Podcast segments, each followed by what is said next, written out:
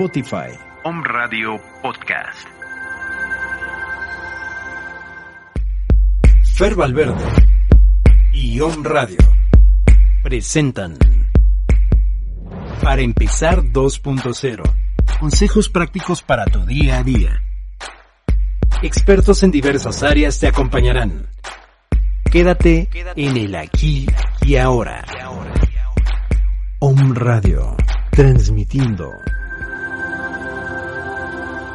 Om Radio Puebla. Contacto 2222 494602. WhatsApp 2222 066120. Spotify Om Radio Podcast.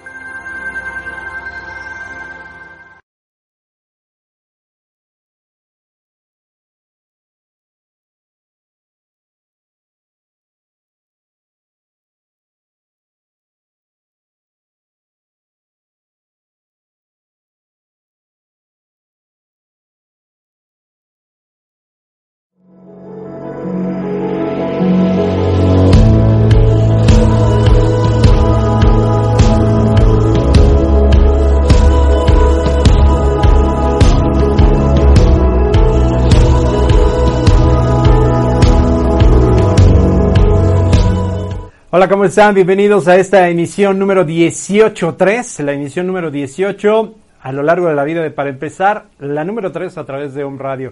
Hoy lunes 10 de agosto de 2020 te saluda Fer Valverde a través de la señal decodificada de unos y ceros de Home Radio, www.omradio.com.mx y a través de nuestro Face Live.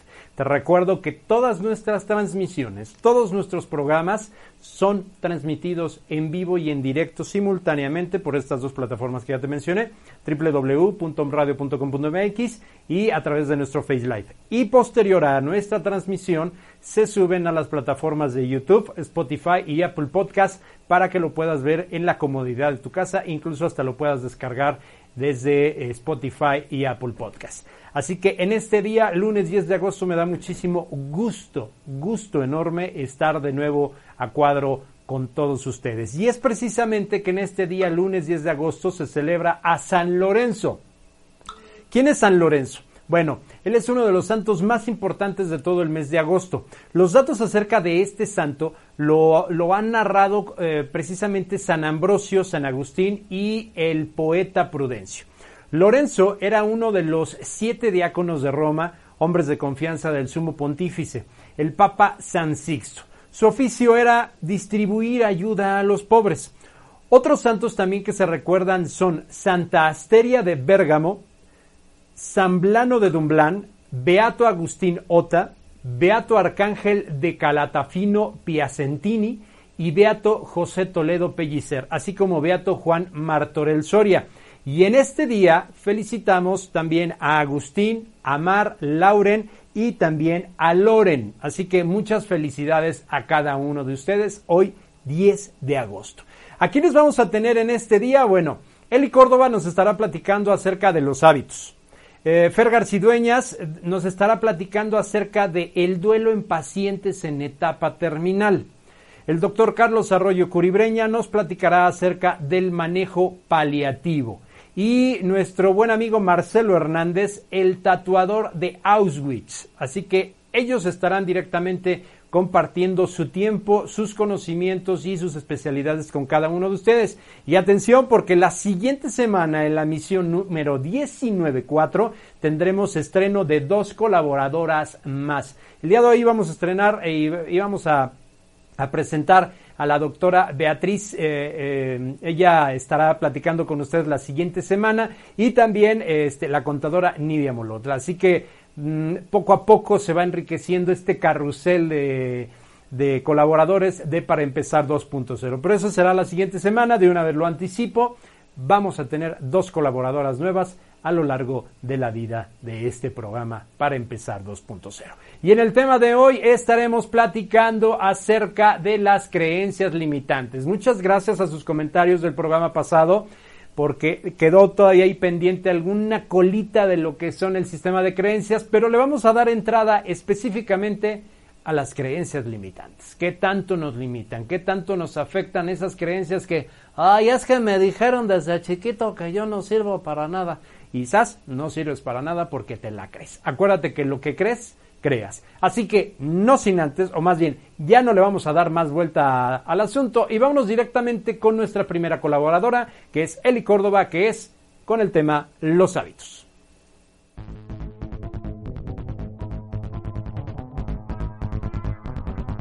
Para empezar 2.0. Hola, ¿qué tal? ¿Cómo están amigos? Espero se encuentren muy bien el día de hoy y bueno, yo les quiero hablar un poquito de los hábitos. A lo mejor parece ser algo insignificante, lo quiero abordar simplistamente y para que quede un poquito consciente esto que trato de decirte. Sabemos que un hábito es, por decirlo, la costumbre de hacer acciones repetitivas, ¿no? O tener conductas repetitivas hacia algo. Pero yo quiero enfocarlo de la siguiente manera. Lamentablemente la mayoría de las personas están eh, programadas en negativo y esto se debe a los hábitos inculcados por parte de la familia que nos formó o nos educó. Y no siempre es de esa manera, ¿no? Pero la mayoría ve todo lo negativo en lugar de transformarlo y cambiarlo a algo que me ayude a crecer como ser humano. Entonces, eso es lo que quiero que veas, que a veces las acciones pequeñas, por muy pequeñas que parezcan, pueden hacer gran, grandes grandes, de verdad, grandes cambios en tu vida. Y recordemos que todo va a ser un proceso. La neuroplasticidad nos habla que en tan solo 21 días, 21 días este, se reprograma nuestra mente este, nuevamente. Puedes reprogramar eh, lo que tú creías o una creencia. En 21 días la puedes reprogramar, reprogramar perdón. Entonces, ¿a qué te estoy invitando? Primero que nada, a que hagas una introspección y que estás consciente de qué hábitos buenos o malos me han enseñado en la formación. ¿Qué me ha sumado de esto que he aprendido? ¿Son hábitos que me han ayudado a superar o son hábitos que me han destruido? Porque hay hábitos destructivos totalmente. Y voy a hacer el ejemplo de algunos. Por ejemplo, tener el hábito de hablar mal de todo el mundo, pero tú no accionas. Tener el hábito de decir que todo está mal. A todo el mundo le va mal. Y aparte hablamos este, en plural, ¿no? No inventes, a todo el mundo nos está yendo mal. No, no hables en plural. Eres tú y tus pensamientos los que te hacen pensar que a todo el mundo le está yendo mal. Y si te juntas con ese tipo de personas, créeme que te van a dar la razón. Entonces, a eso voy, a que hagas una introspección y cambies un poquito tus hábitos no tan sanos y que veas qué hábitos sí te están dejando o qué te están sumando a ti como persona y qué es lo que te va a ayudar a crecer en un futuro. Entonces, por decir, otro mal hábito es decir, eh, eh, tener pensamientos negativos de tu persona. El hábito de compararte, por ejemplo, con los demás, ¿no? Si no tienes una em, imagen o una personalidad fuerte y te comparas con los demás, probablemente vas a caer en, depresión. Entonces, lo que yo quiero que vean con estos ejemplos simplistas que doy es que se den cuenta que con lo poquito o con lo más simple puede haber un cambio y un cambio que a la larga te pueda perjudicar o te pueda beneficiar. Entonces, puedo crear hábitos sanos. Por ejemplo, si yo no me he dicho qué linda eres o no he valorado los pequeños avances que he tenido en mi vida, pues puedo tener el hábito de hacerlo y de decir, bueno, hoy te fue mejor y mañana te va a ir más. Entonces, ay, qué padre. No sé, el hábito de agradecer, por ejemplo. De verdad que cuando uno agradece las cosas que tenemos, nos va mejor, nos va súper mejor. Pero hay personas que tienen el hábito de renegar de todo, aunque lo tengan, tienen casa, tienen que comer, tienen trabajo y aún así están renegando de lo que tienen. Entonces empieza a generar, a generar, perdón, el hábito de agradecer de voltear y decir, no, por Dios, gracias porque tengo un techo, porque tengo alimento, porque tengo a dónde dormir. Entonces te invito a que hagas una introspección profunda y seas honesto o, honesta contigo misma que veas qué es lo que no te funciona, qué hábitos tan repetitivos, insanos tienes. Y aparte vamos a ser este, conscientes con esto que te estoy diciendo, porque uno sí ubica que a veces no somos tan buenas personitas a veces ubicamos que dices, híjole, sí me pasé, ¿no? Con mi comentario o sí me pasé con esto.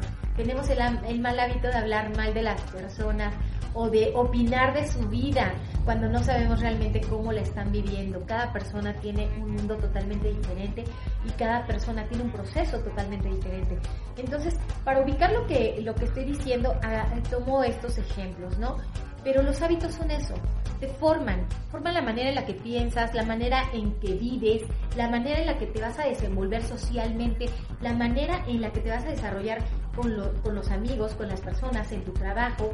Entonces lo único que te estoy invitando a ver es que pongas atención en esa pequeña palabra y que hagas conciencia de cuáles son buenos hábitos y cuáles son malos hábitos, qué es lo que sí me está sumando y me va a funcionar y qué es lo que no me está sumando y ahí, este, ahí hacemos ese trabajo o esa, ese cambio, ¿no? Esa transformación. Es ahí cuando debes de decir, ok, ya sé que tengo este mal hábito, cuál es el que quiero cambiar, este no me ha sumado, este me ha traído problemas, este otro eh, no me ha ido muy bien con esto, entonces es ahí donde va a empezar tu tarea, en que tú solito o tú solita veas cuáles son buenos hábitos en tu vida para ti, cuáles han sumado y cuáles no, y que empieces a transformarlos pues para que tengas una vida más sana, más plena y mejor, ¿vale?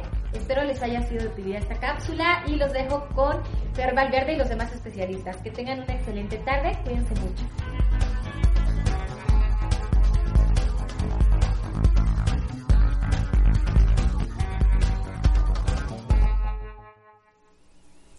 Los hábitos, algunos muy positivos y otros, híjole, cómo nos afectan en nuestra vida cotidiana, en el convivir, en el día a día con todas las personas, porque esos hábitos son a veces demasiado, demasiado eh, fuertes como para quitarlos de, una, de un día para otro. Así que muchísimas gracias a Eli Córdoba por su participación y vámonos directamente con eh, precisamente mi tocallita, Fer Garcidueñas, que nos estará platicando acerca del duelo en pacientes en etapa terminal, cómo sobrellevar esta etapa en la que tanto el paciente como los familiares deben de estar debidamente preparados para afrontar lo que viene. Adelante, Fer.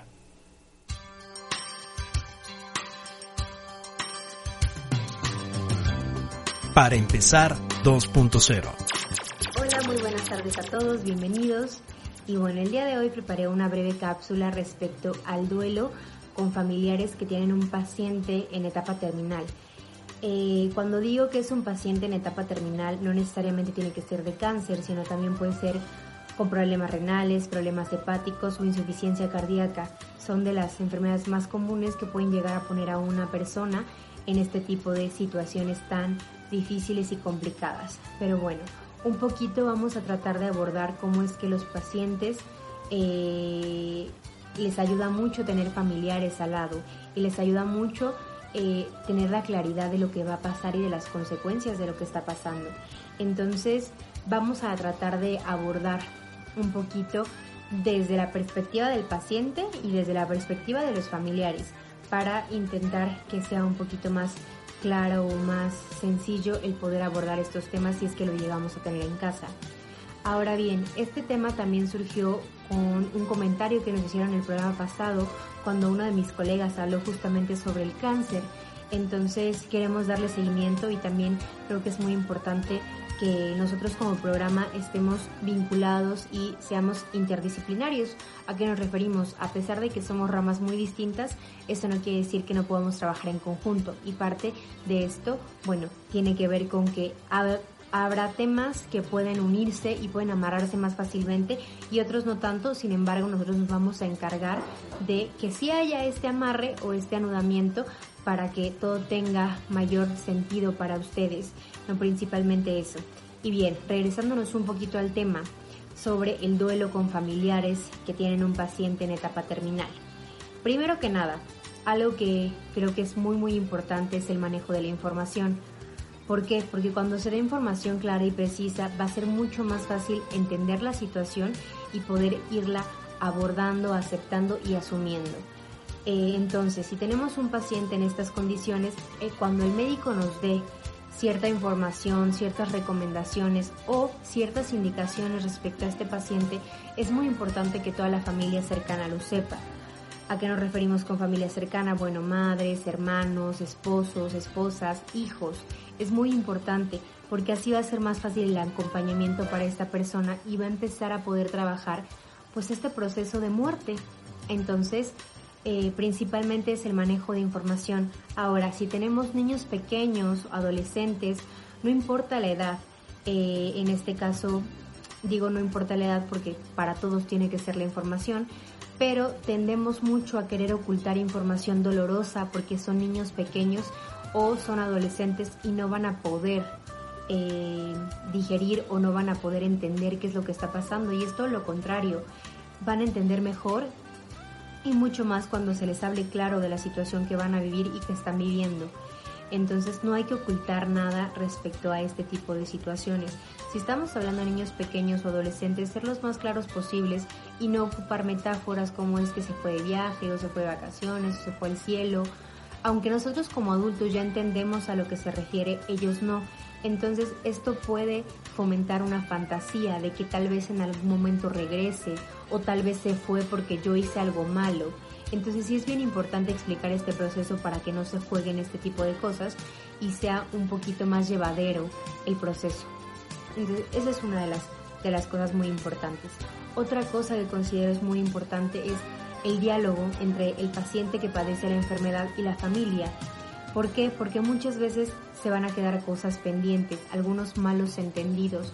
Entonces, si aún nos están eh, brindando un poquito de tiempo, creo que es muy importante que podamos hacerlo eh, o aprovecharlo de la mejor forma, aclarando estos malos entendidos. Por muy banales o sin importancia que parezcan, es muy importante que se dialogue respecto a eso, a esas situaciones que dolieron, a esas situaciones que enojaron, a esas situaciones que no se entendieron. Entonces esto va a permitir que el paciente y la familia puedan quedar tranquilos cuando llegue la muerte en este caso. Entonces, bueno, principalmente tiene que ver con un diálogo, no es reclamo, tampoco es que hagamos sentir culpables o que hagamos sentir arrepentimiento al paciente, sino que queden claras estas cosas. ¿Qué podríamos hacer con el arrepentimiento que tiene un paciente frente a que se le está acabando el tiempo? Bueno, el arrepentimiento tiene que ver con no haber quizá resuelto alguna situación lo más asertivamente posible. Entonces también escuchar al paciente, ver qué es lo que tiene por decir y empezar a mediar un poquito la situación, ¿no? tratar de resignificar o de darle un eh, significado nuevo a eso que pasó para que pueda desprenderse más fácilmente la persona de esto. Ahora, eh, también es muy importante tener en cuenta que hay diferentes etapas en, esta, en este vivir una enfermedad terminal, tanto para el familiar como para el paciente. No todos van a vivir lo mismo, no todos van a vivir de la misma forma alguna etapa, si es que podríamos llamarlo así. ¿Por qué? Porque no estamos hablando de etapas cronológicas o de paso 1, paso 2, paso 3, sino de situaciones que pueden presentarse de diversas maneras, emociones, sentimientos o incluso pensamientos también. Entonces es muy importante que la comunicación esté tan abierta como para que podamos eh, hablar respecto a lo que pensamos, sentimos y percibimos y también escuchar al otro, para que así entre nosotros mismos como familia nos estemos apoyando de esta forma. Y bueno, espero que les haya servido un poquito estos pasos. De todas maneras, yo creo que una, una siguiente cápsula podría ser buena para terminar de aterrizar este tema. Y bueno, con esto me despido. Les mando un beso y muchísimas gracias por estar con nosotros.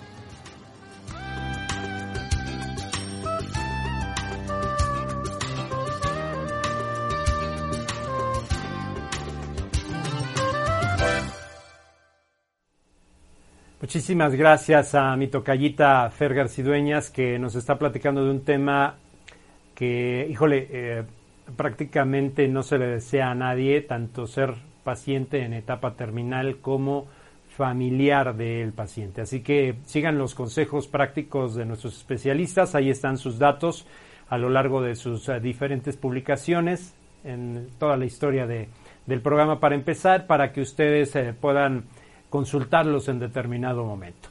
Y em, dejen, voy a hacer una pequeña, un pequeño paréntesis precisamente para invitarlos cordialmente para la segunda emisión del programa, el segundo bebé, el segundo bebé gestado aquí en Home Radio y que es precisamente Perfiles Som. La semana pasada estuvimos platicando con Anabel García Morales, que estoy sumamente agradecido con ella por ser la madrinaza de Perfiles. Y esta semana era obvio que debemos de tener la invitada siguiente y es precisamente el próximo jueves jueves que vamos a tener la presencia de Carolina Mendoza, Caro Mendoza para los cuates.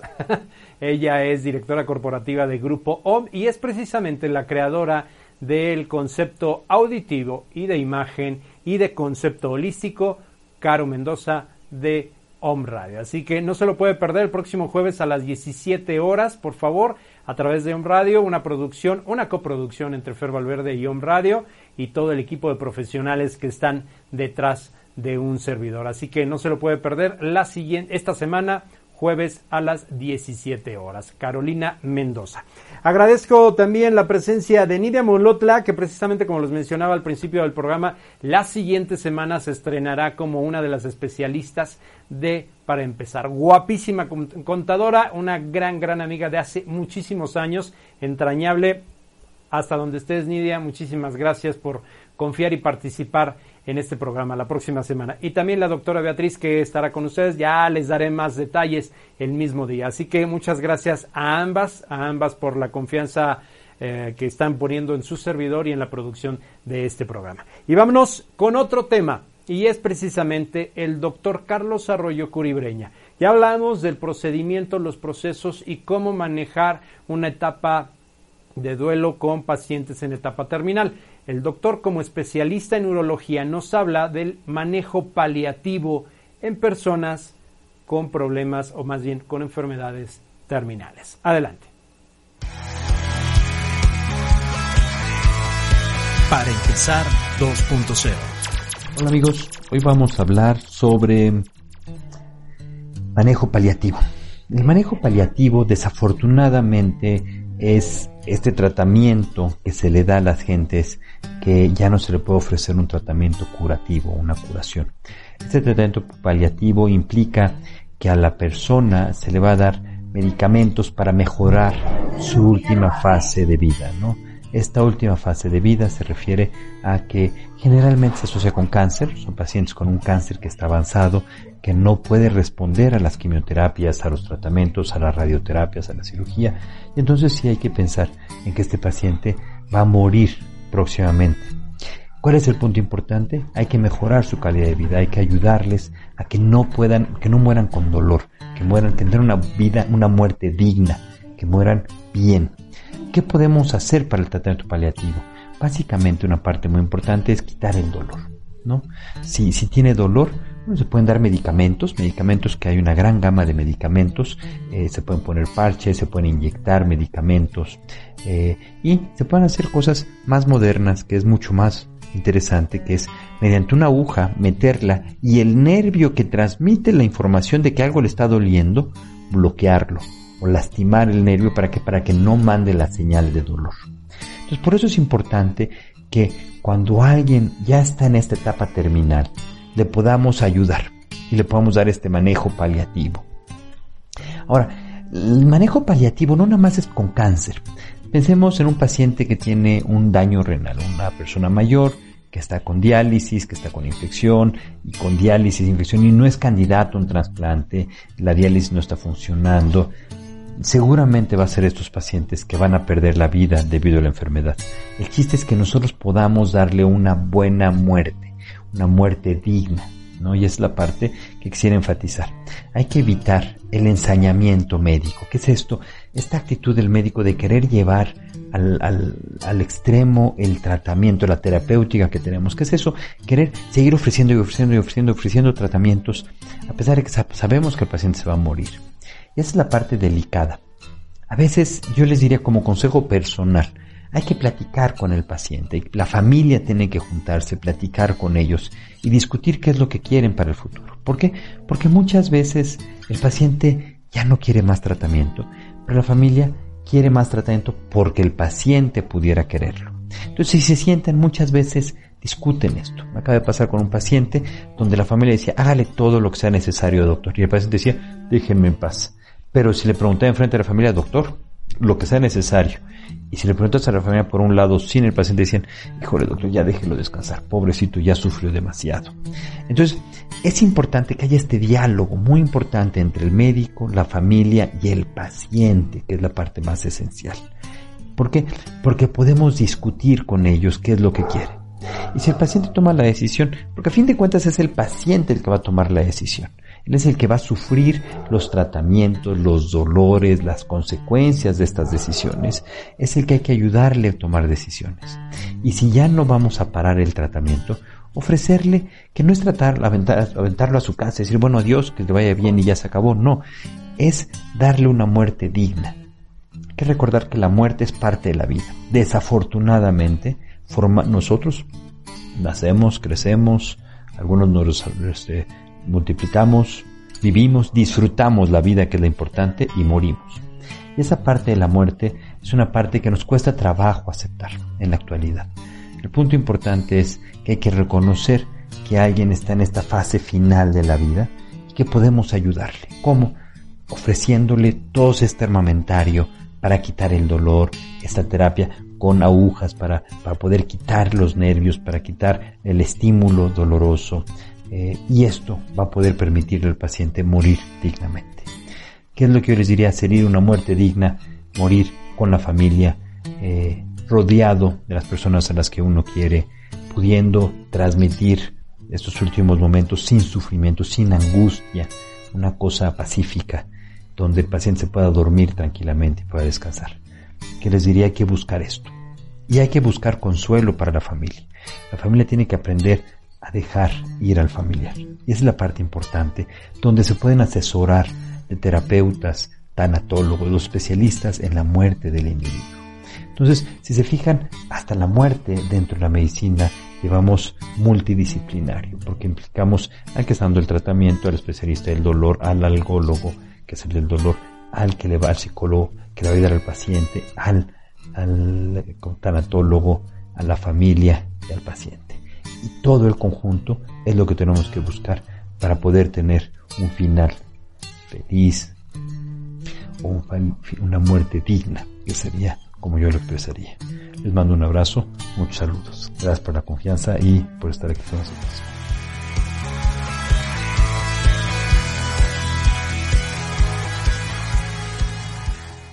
Gracias, eh, doctor Carlos Arroyo Curibreña, nuestro urólogo de cabecera y bueno, también ahí englobando la parte psicológica y la parte médica, al menos en las, en las diferentes especialidades, lo que es el manejo en personas con padecimientos en etapa terminal, el manejo eh, este paliativo.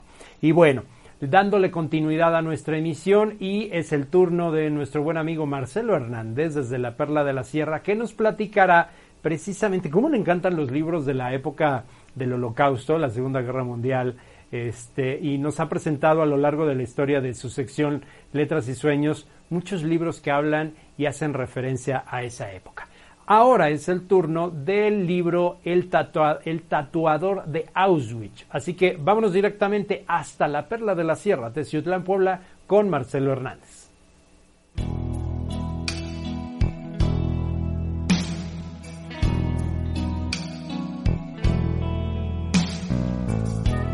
Para empezar 2.0. Heather Morris es una mujer australiana que se dedica a escribir trabajos periodísticos en Australia y por accidente conoce a Lale Solokov, un personaje de la tercera edad de origen alemán, el cual empieza a hacer amistad con Heather y le empieza a contar su vida y ella se da cuenta de que tiene entre sus manos una gran historia, la cual vale la pena ser contada a todo el mundo. La historia de amor de Lale Solokov y su esposa Gita. Y de ahí nace la primera novela que escribe Heather Morris y que se convierte en un éxito a nivel mundial, que se llama El tatuador de Auschwitz.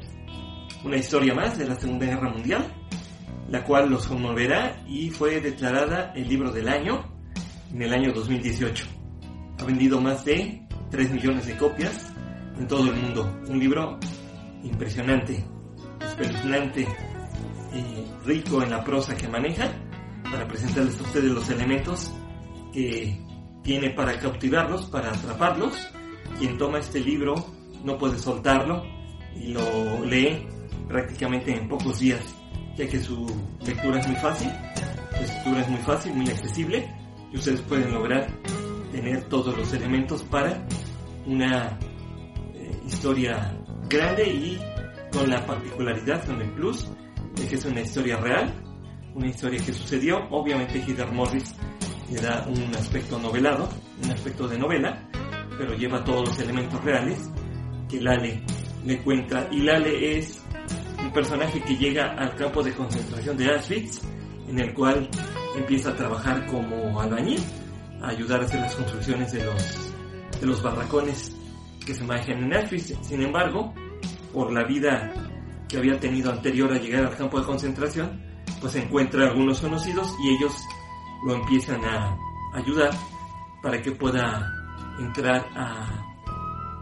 a ser este, gente de confianza de los nazis y entonces le asignan la misión de tatuarle a todas las personas que llegaban al campo de concentración pues el número consecutivo con el que eran identificados.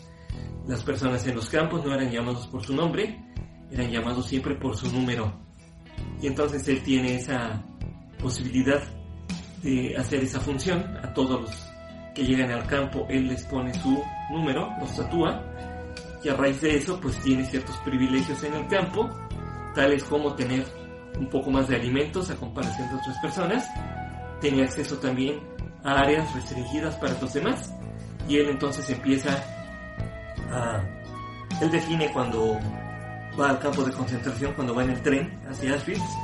Él define con una frase lo que quiere lograr. Él dice, yo voy a sobrevivir a esta prueba porque esto que me está sucediendo merece ser contado y merece ser conocido por todas las personas. Sin embargo, Lale se mantiene toda su vida sin contar hasta llegar a su vejez y conoce a Heather Morris y ella le da la confianza para que le pueda contar su historia y la den a conocer a todo el mundo.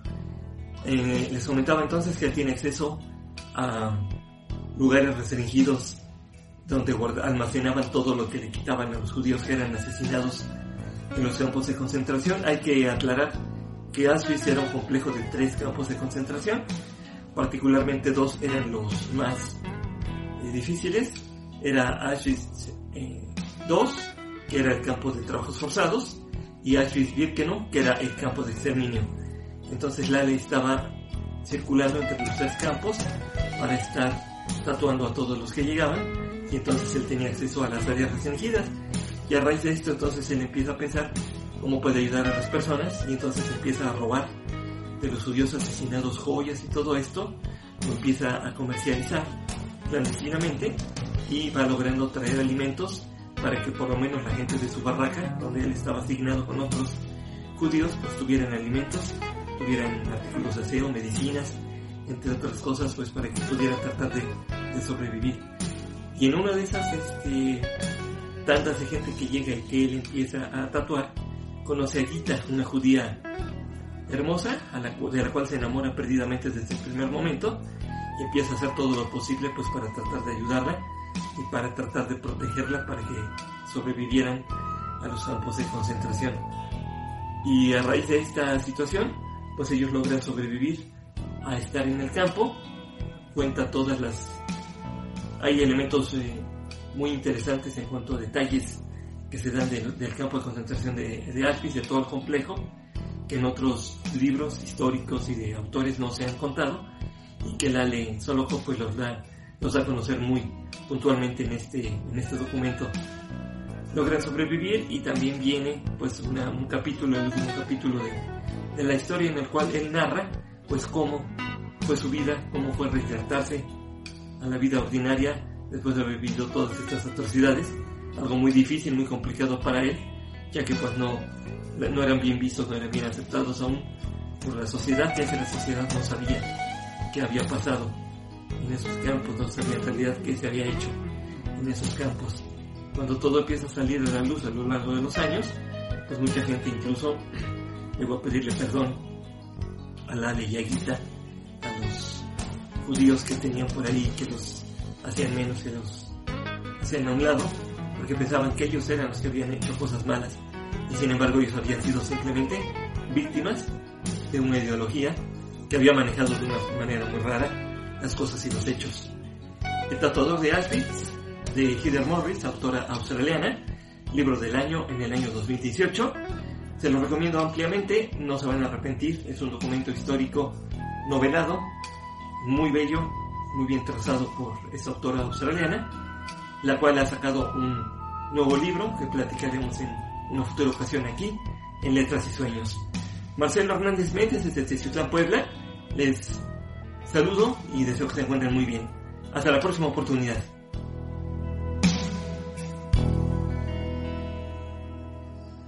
Muchísimas gracias a mi buen Marcelito. Ahora en una atmósfera muy oscura, precisamente para darle intención a lo que es el tatuador de Auschwitz. ¡Wow! ¡Qué librazo!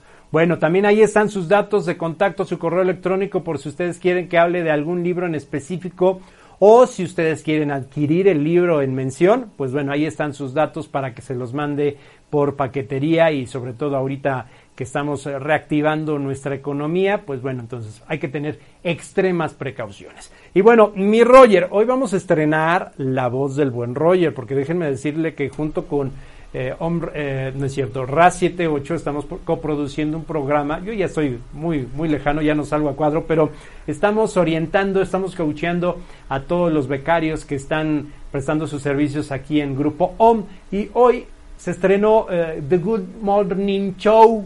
O, sea, el, show, de, la, mañana. Ah, y bueno, mi buen Roger, que está ahorita en los controles, nos va a hacer favor con esa melodiosa voz que tiene rock and rollera tipo tropicumbia. La mejor. Este, eh, tropicumbia, este, ah, no es, no es, sí, tropicumbia, es un grupo musical, ¿no? Tropirollo. Nos estará platicando acerca de tenemos mensajes porque luego a veces este, termina el programa y no les da, no nos damos tiempo de, de responderle. Entonces ahora sí, en voz en off, mi Roger, ¿cuáles son los comentarios que tenemos el día de hoy? Hola, ¿cómo estamos, mi querido Fer? Pues bueno, empezamos con Pablo Flores, dice hola. Nidia Molotla dice, excelente programa, Fer. Elena del Carmen Díaz Curti, gracias por tratar el duelo, sobre todo brindar apoyo al paciente y sus familiares, sobre todo en muertes anticipadas. Y Elena del Carmen Díaz Curti igual dice, felicidades a Fer Garcidueñas, excelente intervención en estos procesos de duelo. Órale, pues muchísimas gracias a quienes se dan tiempo de estarnos escribiendo y sobre todo viéndonos a través de las diferentes redes sociales y a través de las diferentes plataformas. Eh, Pablo Flores, dijiste? Sí, Pablo, Flores, este no pues, ni idea. Ni idea, ¿verdad? Yo creo que es spam, Pero creo que ya es un fan porque también desde que estaba en RAD 78 sí, como que, estaba ahí la presencia. Está okay. el programa mucho. Perfecto, muchísimas gracias, mi Roger. Antes de irnos, ya además me hace señas y tenemos más mensajes, ¿dale? Ok, perfecto. Muchísimas gracias a todos ustedes y a nuestros colaboradores. Y espero que me dé tiempo desarrollar el tema de las creencias limitantes. ¿Qué son y cómo cambiarlas? Este artículo fue escrito por Daniel Colombo. Él es un facilitador de procesos de cambio en profesionales y organizaciones. Él es Master Coach ejecutivo, mentor y motivador experto en muchísimas especialidades, alta gerencia, profesionales y, y equipos. Es skipper y conferencista internacional, además como comunicador profesional, experto en oratoria y media training. Ha sido reconocido como LinkedIn Top Voice en América Latina por la mayor red social profesional del mundo y como mentor honorífico por la Red Global de Mentores, miembro de John Maxwell Team, cofundador de la plataforma Necesito Coaching. Y es precisamente las creencias limitantes. ¿Qué son? Una de las grandes barreras de la que cada persona desea en su vida son sus creencias. Una creencia es una idea que se ha internalizado tanto que ha pasado a ser un rector en, las acciones de vida. Las creencias son barreras invisibles que atan a las personas, manteniéndolas siempre dentro de un terreno conocido. Les impiden tomar riesgos y decisiones las traba en su evolución y dificulta su transformación personal. Asimismo, les resta el poder personal para avanzar hacia sus metas. ¿Cómo se originan en el inconsciente tanto que nos atan de manos como la imagen que tenemos en esos momentos? Todo lo que le digamos a ese territorio de nuestra estructura psíquica será tomado tal cual. Es como el genio de la lámpara que te concede deseos. Así de simple y así, si te dices que como tu familia era obesa, tú también lo serás. Ya sabes el resultado. O que quieres o que quieres un ascenso en el trabajo, pero hay una persona que es más hábil que tú, entonces intuyes lo que va a pasar. Las creencias son construcciones subjetivas, no realidades, y esto lo menciona Daniel Colombo en muchos otros artículos. Todo lo que te dices internamente en base a tus creencias se manifiesta en el exterior, en los resultados. Por eso es fundamental el proceso de hacerte cargo de tu vida, con todo lo bueno y lo no tan bueno. en esencia, esto significa asumir tu completa e irrestricta responsabilidad personal por sobre lo que piensas y lo que creas en el mundo físico. Como las creencias son subjetivas, son una adaptación de la realidad de las cosas para que encaje mejor en tu rompecabezas vital. Aunque parezca absurdo, todas las creencias limitantes son negativas, por cuanto restringen el enorme potencial que tenemos para alcanzar nuestras metas. Algunos ejemplos sobre cómo suceden las cosas. Creer que todo es producto de la suerte. Sobre las personas. Toda la gente es mala, por lo tanto, todos me harán daño. Sobre el dinero, el business, el billete. Tener plata es malo y sucio y es de gente tenebrosa. Por eso es posible que no te llegue la abundancia a tu vida. Sobre ti mismo, creer que vales muchísimo o todo lo contrario, o que no vales casi nada. Todo esto conforma tu autoestima. Conocimiento de sucesos, creer que algo ocurre por suerte, estas, estas influyen en nuestro potencial de actuar. Sobre relaciones amorosas, el ejemplo cotidiano. Todos los hombres, me voy del otro lado, todas las mujeres son iguales. Si ya me engañaron una vez, seguro esta persona volverá a hacerlo. Sobre la capacidad intelectual. Mm, se me ocurre, mi hermano es más inteligente, yo soy de plan un burro. Por eso me resigno a tener menos oportunidades. Las creencias entonces se refieren acerca de ti, de otros o de cosas y experiencias de la vida. Su poder influye directamente en los logros de tu vida. El diagrama que te voy a mostrar a continuación te muestra cómo es la dinámica de actuación de las creencias en general en todas, todas las personas y te las voy a ir enumerando. Algunas creencias limitantes muy, muy frecuentes. No sé. no se puede. Es muy difícil. No puedo hacer eso. Merezco menos. No merezco esta relación. Soy egoísta, egocéntrico, tacaño y cualquier otra cosa por el estilo. La gente envidia a los que triunfan, por eso me conformo con poco. No valgo la pena, por eso nadie me quiere. Prefiero ser bajo perfil en vez de exponerme a tanto éxito. Eso atrae problemas. Llevo 10, con el 11. Siempre fui pobre y así me voy a quedar. no, más bien, así me voy a morir. 12. No merezco que me quieran. 13 soy ordenado. Ah, no, perdón, que ese no, me, me, me, proyecté. Soy desordenado. Sí, lo reconozco, soy muy desordenado. 14. Soy malhumorado. Igual que Roger, igual que Pablo, igual que Andrea, todos somos malhumorados, incluso hasta tus padres. 15. Jamás voy a cambiar. Así soy.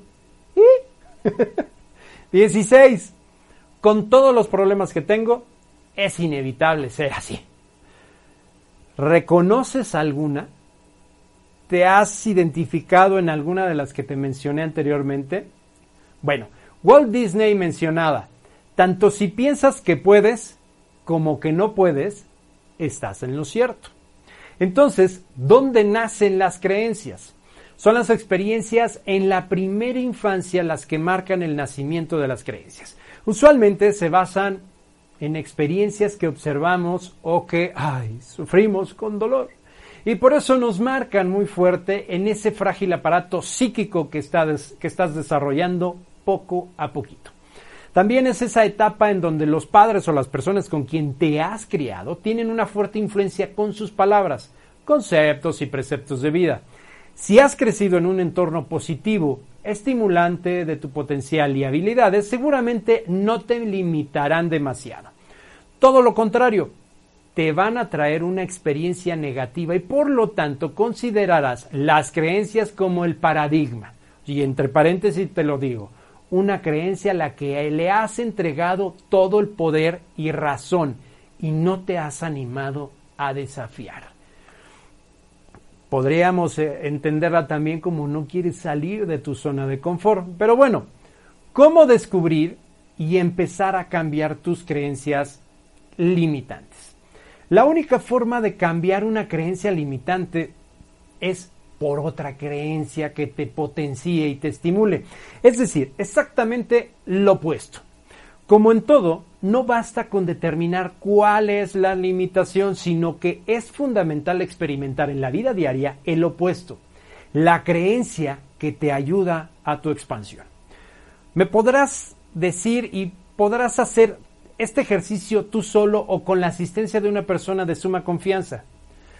Tomas esta consecuencia de preguntas, más bien, tomas esta secuencia de preguntas y las respondes una y otra vez durante un largo tiempo. Por ejemplo, varias sesiones de trabajo de 30 minutos hasta que sientas que estás descargando parte de estas limitaciones, al menos en lo verbal y en lo expresivo en esta primera instancia. Responde con honestidad. Primer paso. Escribe en una libreta una lista gigante de tus creencias limitantes. Cuantas más coloques, mejor será el proceso. No te conformes con 5 o con 10. Coloca 100 o 500. Con ese material, formúlate estas preguntas en este orden.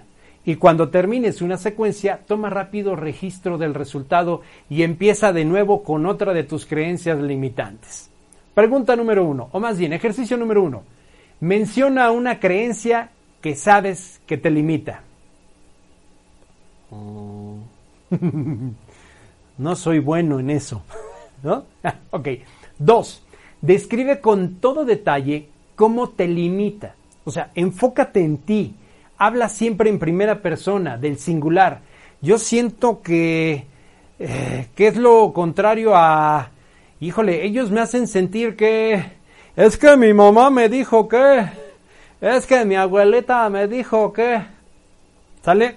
Tres, ¿Cuál es la creencia no limitante exactamente opuesta? ¡Ay! ¿Cuál es la creencia no limitante exactamente opuesta? ¿Sale? Cuatro, describe cómo sería aquella situación en el punto 2 anterior. Ahora dirás, ¿cuál es el punto 2? Pues describe con todo detalle cómo te limita y enfócate en ti. ¿Ok?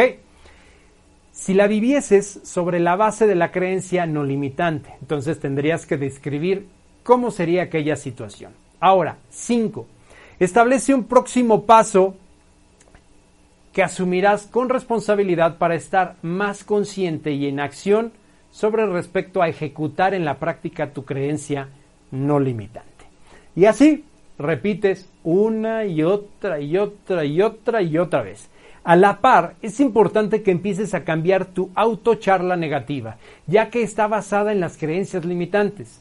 Cada vez que te dices por dentro, no puedo, soy un tarado, soy un tonto, y ah, toda una letanía tremenda, que el Santo Rosario se queda corto, un no sé, no soy merecedor, todo eso es exactamente lo que estás produciendo para tu vida. Decir, yo puedo, quiero hacerlo, pondré mi mayor esfuerzo, elijo estar bien, estoy sano, soy feliz, etc., etc. Son creencias positivas que te ayudarán a conquistar más rápidamente lo que anhelas de corazón. Cuando más profundo vayas, mejor será el resultado que obtendrás. Lleva un registro escrito de cómo vas evolucionando. No te preocupes si no te resulta automáticamente. Esto lleva tiempo. Cambiar, esto lleva tiempo y sobre todo lleva muchos años de quitar o mejorar, eliminar las creencias limitantes. Así que ahí te lo dejo para que tú vayas haciendo el ejercicio poco a poco. De todas maneras, si no lo entendiste ahorita, recuerda que lo puedes revisar este, este programa posteriormente en nuestro Facebook o a través de YouTube. ¿Tenemos más mensajes, mi buen Roger? No, perfecto. Bueno, entonces, muchísimas gracias a cada uno de ustedes. Les recuerdo, siempre lo que crees, creas. Y si tú crees que no eres bueno para algo, convéncete de lo contrario. Sabemos que en el caso específico de no soy bueno para esto, sabemos que neurológicamente muchos venimos cableados y tenemos habilidades natas y otros las vamos y otras las vamos desarrollando. Así que no te preocupes, cree en ti mismo y olvídate de todas esas creencias que te han formado, que te han sembrado y que te has formado a través de los años ve eliminándolas poco a poco y cree en ti mismo. Si no eres bueno en algo, potencialo, desarrollalo y potencialo. Si no crees en ti mismo, déjame decirte que tú mismo estás enterrándote. Así que es momento de sacudirse toda esa tierra y aprovechar que esa tierra va cayendo para ir subiendo e ir saliendo a la luz. Así que es lo que mejor te recomiendo, creer en ti mismo y acuérdate que el que cree, crea en todo momento. Yo ya estoy a punto de retirarme, así que muchísimas gracias a todos.